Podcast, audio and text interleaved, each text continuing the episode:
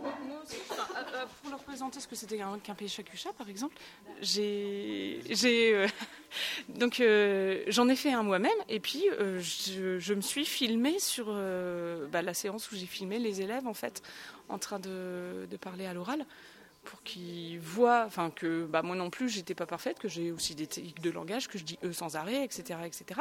Euh, donc euh, finalement ça les a rassurés quelque part. Ce point-là, Ouais. c'est quelque chose qui est utile pour la paix, pour travailler l'oral, etc. Mais c'est pas fondamental par rapport à- au projet.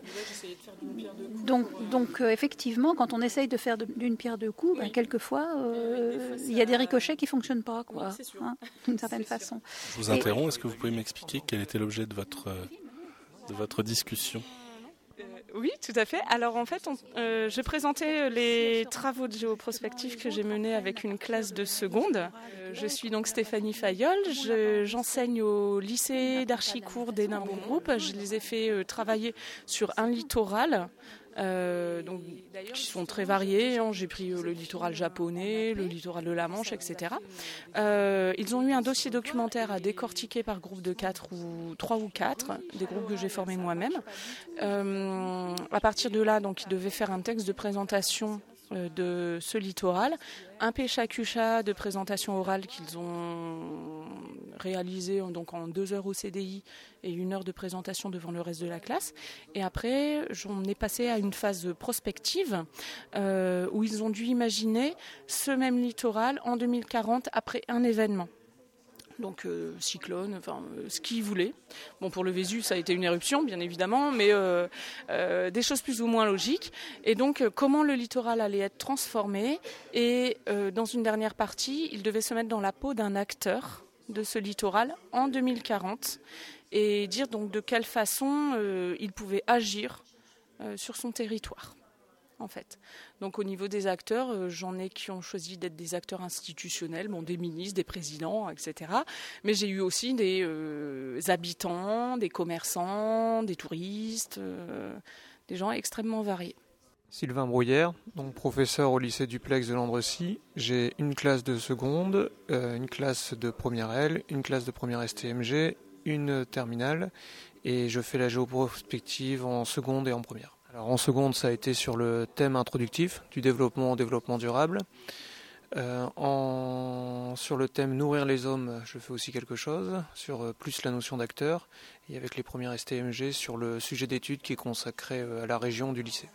Et comment euh, l'ESP a été associé à ce groupe de travail de géographie prospective? Est-ce que c'est quelque chose qui, j'imagine évidemment vous intéresse, mais comment ça s'est passé la collaboration ou l'association avec le- les enseignants?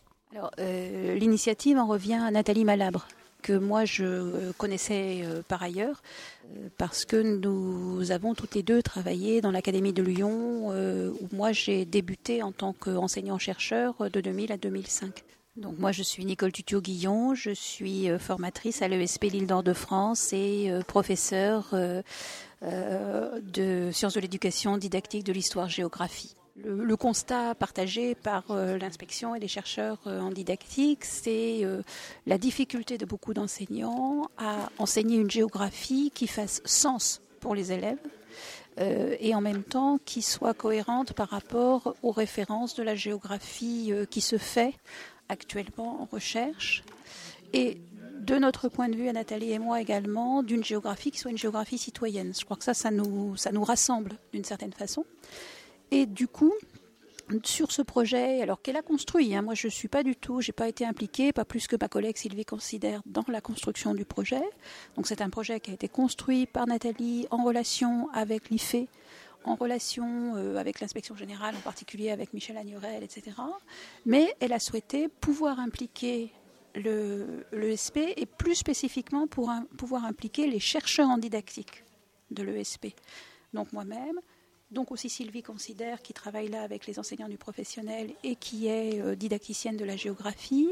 Et puis notre collègue Christophe Duhaut qui n'a pas pu venir aujourd'hui et qui lui a un master de didactique de la géographie et en particulier qui travaille beaucoup sur le concept de territoire et sur les acteurs du territoire, ce qui par rapport au, au- au projet géoprospective euh, est évidemment tout à fait pertinent.